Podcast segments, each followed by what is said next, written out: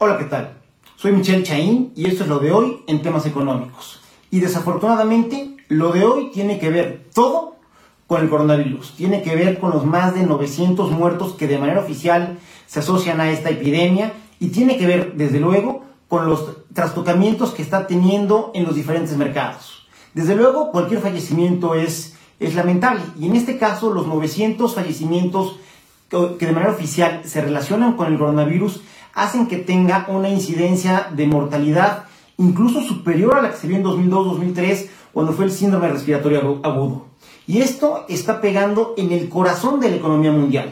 ¿Y a qué me refiero? Pues a China ni más ni menos. China que junto con la India habían sido en las últimas décadas los principales motores del crecimiento económico y que hoy, a raíz de la aparición de este virus, de esta epidemia del coronavirus, las autoridades chinas se han visto obligadas literalmente a acercar y a poner en cuarentena a zonas muy muy importantes del país, lo cual ha impedido que la economía se desarrolle de la manera en la que la tenían acostumbrada y poco a poco esta gran fábrica que para el mundo de China va perdiendo este ímpetu, va perdiendo dinamismo, va perdiendo crecimiento económico y esto reduce tanto la demanda a nivel mundial, pero también las ofertas. En el caso de los proveedores, pues desde luego, al reducirse el dinamismo de la economía china, se empiezan a demandar menos materias primas, menos insumos y de manera muy muy importante menos combustible, es decir, menos petróleo. Y esto ya generó un desbalance entre oferta y demanda en el mercado eh, de hidrocarburos a nivel internacional, lo cual ha obligado a que la Organización de Países Exportadores de Petróleo, la famosísima OPEP, desde enero haya venido haciendo recortes en su producción diaria de petróleo para tratar de nivelarse a la demanda y que no se generen mayores presiones a la baja en el, precio del petróleo. ¿Qué tanto han sido los recortes de la OPEP? Para que tengan un parámetro, andan por ahí de los 1.2 millones de barriles diarios, insisto, para tratar de nivelar oferta y demanda y que no haya tantas presiones a la baja en el petroprecio. Sin embargo, algunas mezclas de petróleo, de lo que vamos de enero a la fecha, se han venido recortando por ahí del 20-25%, lo cual habla y hace prever un año que va a ser muy volátil, por lo menos este inicio, en lo que tiene que ver con el precio del petróleo. Esto, desde luego, afecta de manera muy importante a México. No solo porque somos productores de petróleo, aunque no somos parte de la OPEP, sino también porque buena parte de la estrategia que nos ha platicado el gobierno federal va por, por el lado de rescatar y de revivir a este muerto viviente en términos financieros que es Pemex. Con estos petroprecios, pues yo creo que si no les dan, ya van a tener a quien echarle la culpa. Pero más allá del, mercado de los petróleos, el tema del coronavirus también tiene muy nerviosos a los inversionistas en todas partes del mundo.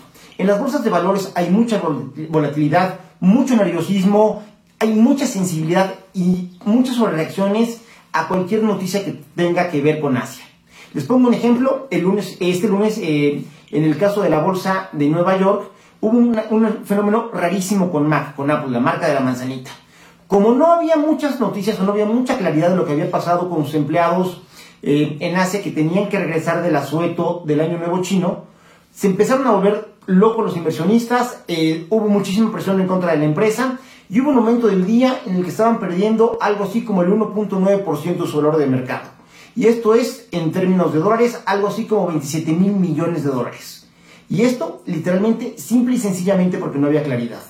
Afortunadamente empezó a fluir la información, la sangre no llegó al río y al final de la jornada pues, este, la empresa acabó ganando de manera marginal algo así como 0.4%. Pero esto creo que es un muy buen ejemplo y un muy buen reflejo de lo nerviosos que están los mercados porque no sabemos todavía qué es lo que pueda pasar con esta epidemia, si se va a concentrar nada más en la zona de Asia o por el contrario va a tener un alcance mundial y estaremos hablando de una pandemia con afectaciones económicas mucho más importantes. Pero bueno, este nerviosismo que se vio en Nueva York desde luego afecta a la Bolsa Mexicana de Valores y además en una semana que es muy importante porque tres de los principales jugadores que tenemos en la bolsa, América Móvil de Carlos Slim, Cemex y Walmart, van a presentar sus reportes trimestrales. Y esto, una de dos, o puede darle cierta serenidad al mercado local o bien esto nos va a meter todavía más de lleno en este mercado de nerviosismos. Y también en la parte de la producción real, hay una, hay una industria que posiblemente sea la más globalizada a nivel mundial, que es la automotriz. Y en esta, de suyo, independiente del coronavirus, México no está viendo la, la suya. Veníamos de un año particularmente complicado y no estamos comenzando de la mejor manera este 2020. Si analizamos la venta de vehículos ligeros en el mercado local, vemos que hay, en términos generales, para toda la industria, una reducción de menos 5.98%, es decir, se están vendiendo en enero de 2020 6% prácticamente menos vehículos de los que estábamos vendiendo en enero de 2019, que insisto, fue un mal año.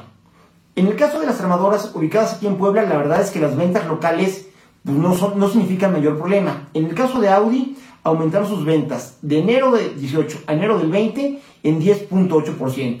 Y Volkswagen por su parte lo hizo en el 4.2%. Ahora, en las exportaciones, y partiendo de que buena parte de la industria automotriz ubicada en México está diseñada para vender al resto del mundo tanto vehículos como autopartes, las cosas tampoco son halagüeñas. En las exportaciones totales exportamos menos 5.83% de vehículos, menos de los que le hicimos en enero de 2019. Y en el caso de las armadoras ubicadas en Puebla, aquí sí las noticias no son buenas. Audi exportó menos 24.8% menos vehículos de los que hizo en 2019, en enero de 2019. Y en el caso de Volkswagen hubo un aumento marginal del 1.9. Es decir, en el caso de México, si ya veníamos arrastrando problemas de incertidumbre, problemas de falta de inversión, problemas de falta de empleo y que la industria campeona de nuestra apertura comercial que a la automotriz no estaba pasando por su mejor momento, el tema del coronavirus puede hacer que la situación económica se complique todavía más, esta vez sí, porque los mercados externos podrían estar pasando un mal momento. Ventanas de oportunidad podría llegar a verlas. Un tema de proveeduría a los Estados Unidos, porque desde luego hay más desconfianza por los productos chinos, pero que hay que recordar que buena parte de los insumos que nosotros como país ocupamos vienen a sí mismo de China. Entonces habría un efecto que prácticamente se compensaría.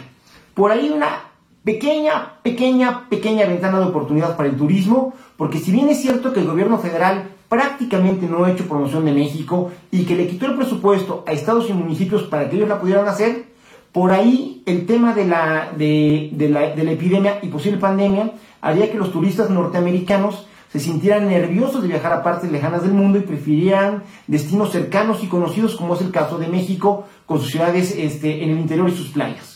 Desafortunadamente también estamos en un año electoral en la cual tanto por parte de los republicanos con, el presidente Trump como por parte de los demócratas y más si hay un perfil tipo Bernie Sanders que siempre ha estado en contra del libre comercio, podría ser una campaña presidencial que nuevamente sea muy agresiva contra México, literalmente que nos agarren de piñata y ahí sí el ánimo que podría haber en el turista promedio de los Estados Unidos por venir a México terminaría por disiparse. Este 2020 está resultando ser un año con un inicio mucho más incierto de lo que esperábamos. Iremos viendo cómo se pone. Mucho gusto, soy Michelle Chaín y estaremos informando. Gracias.